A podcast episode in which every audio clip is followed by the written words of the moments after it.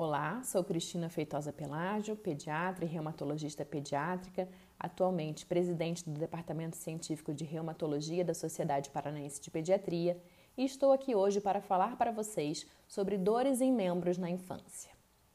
As queixas musculoesqueléticas são extremamente frequentes na infância e, na maior parte das vezes, refletem condições benignas, autolimitadas, muitas vezes relacionadas a traumas e nesses casos, o encaminhamento em geral não é necessário. As orientações do pediatra geral podem resolver.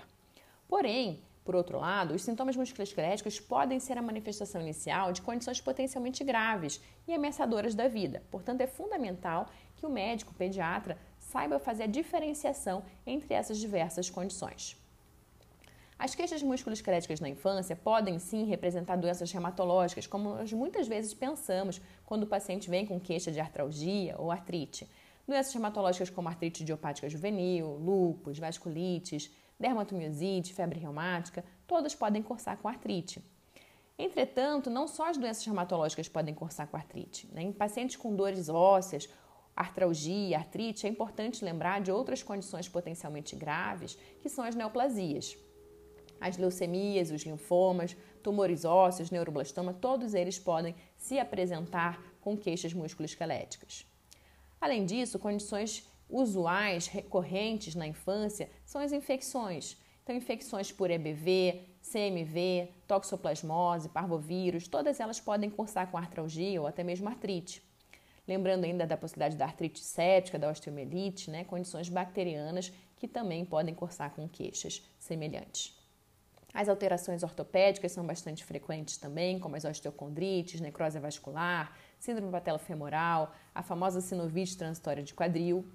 É importante lembrar dos transtornos endocrinológicos como causa de queixas musculoesqueléticas. O hipo e o hipertiroidismo podem cursar com dores em membros. E nós sabemos que poucos dados de anamnese, exame físico contribuem né, para suspeitar dessas condições. Doenças nutricionais, como deficiência de vitamina D ou escorbuto, podem cursar com dor óssea. E outras doenças crônicas não reumatológicas também podem cursar com artrite, como doença inflamatória intestinal, doença celíaca, fibrose cística, psoríase. E por último, que eu quero falar sobre as condições benignas que causam queixas musculoesqueléticas na infância e que são condições extremamente frequentes no consultório pediátrico, com destaque para o transtorno do espectro da hipermobilidade, e a dor musculoesquelética benigna da infância, que é a nova nomenclatura da antiga dor do crescimento. E é sobre isso que eu quero falar um pouquinho mais com vocês hoje, porque essa é uma condição extremamente frequente que pode e deve ser diagnosticada pelo pediatra e as orientações devem ser feitas por ele e não é necessário que essa criança seja encaminhada ao especialista. Então, a antiga dor de crescimento, atualmente chamada dor musculoesquelética benigna da infância, por que, que essa nomenclatura mudou? Porque a antiga nomenclatura dava uma falsa ideia de que a dor era causada pelo crescimento, quando na verdade nós sabemos que crescer não dói. Né? Então, essa nomenclatura foi substituída por uma nomenclatura que descreve melhor essa condição.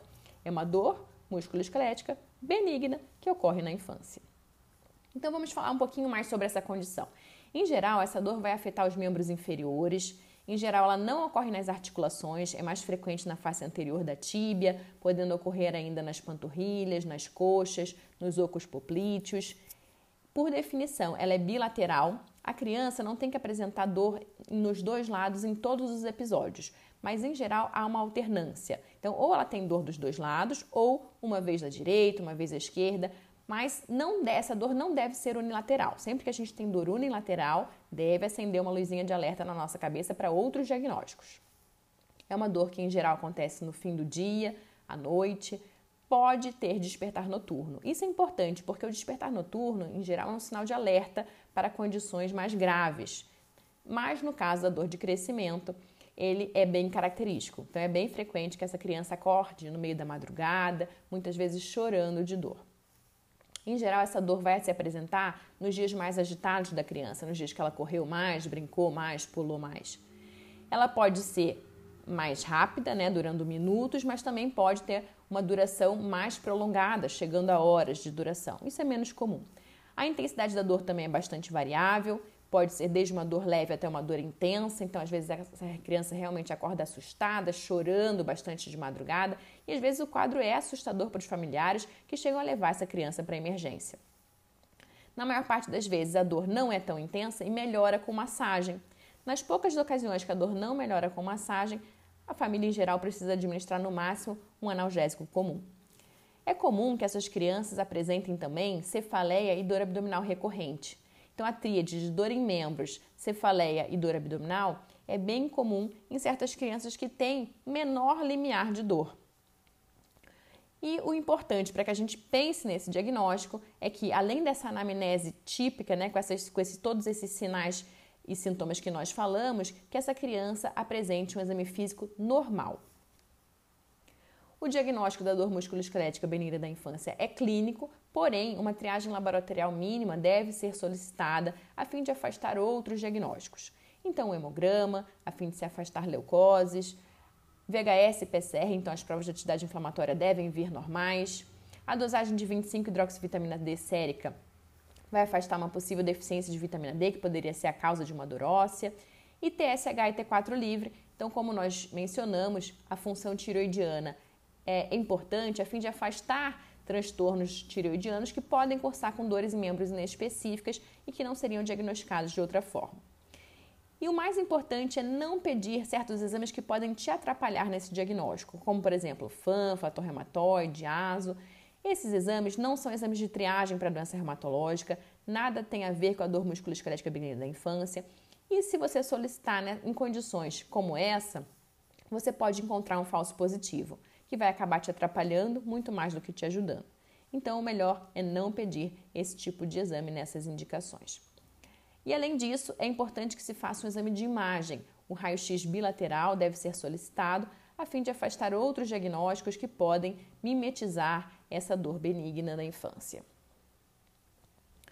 Em relação ao tratamento, o mais importante do tratamento é o esclarecimento dessa família. Então, só de você orientar essa família que não é uma doença, né, que não vai evoluir com destruição da articulação da criança, que não é nada de grave, isso já é bastante importante para a família. É importante que a família saiba que nos dias que a criança brincar mais, correr mais, ela vai ter dor, mas é claro que a criança não deve de forma alguma ser estimulada a não correr, não pular porque vai ter dor, não tem problema. A dor vai ser tratada com medidas físicas, como calor local, como massagem, nos dias em que essas medidas físicas não forem suficientes, um analgésico comum pode ser administrado.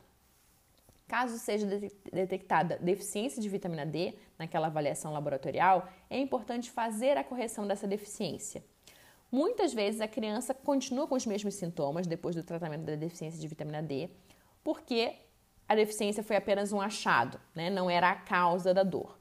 Porém, uma vez detectada a deficiência, ela deve ser tratada em alguns casos, a dor é devido a essa deficiência de vitamina D e vai melhorar após o tratamento. E como forma de prevenção desses episódios de dor recorrente, a atividade física regular deve ser indicada, melhorando então a longo prazo a frequência e a intensidade desses episódios de dores em membros. Espero que esse conteúdo tenha sido útil para vocês. Um abraço, até a próxima!